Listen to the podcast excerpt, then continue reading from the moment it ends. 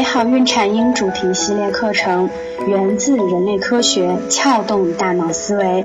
美好孕产婴用爱与科学呵护新生命的成长。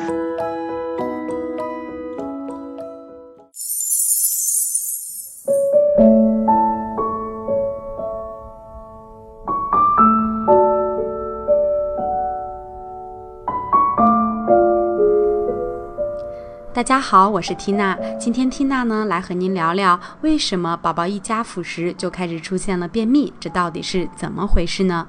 妈妈们可能会有疑问：之前一直定时排便的宝宝，怎么添加辅食后就开始出现了便秘问题？我们先来聊聊便秘。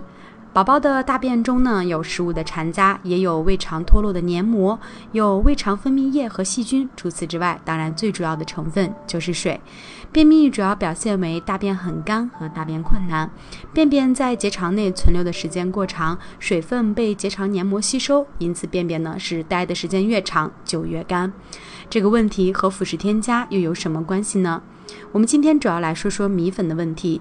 经过调查研究发现，如果妈妈经常加米粉添加到奶中，或者是米粉过多，又或者是母乳喂养之后紧接着就给宝宝吃米粉，这样更容易会引起孩子的便秘问题。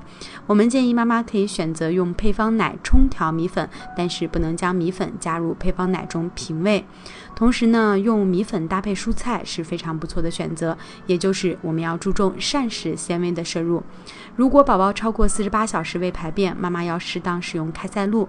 我们可能会担心孩子对开塞露有依赖作用。的确呢，长期使用会让年龄较大的儿童产生依赖，但是这种依赖主要来自于心理。对于小婴儿来说，不会出现依赖。有的妈妈也会选择口服乳果糖或者是小麦纤维素。除此之外，我们还可以选择顺时针的按摩宝宝的腹部，这样可以帮助加快肠道的蠕动，对缓解便秘也是非常非常有效的。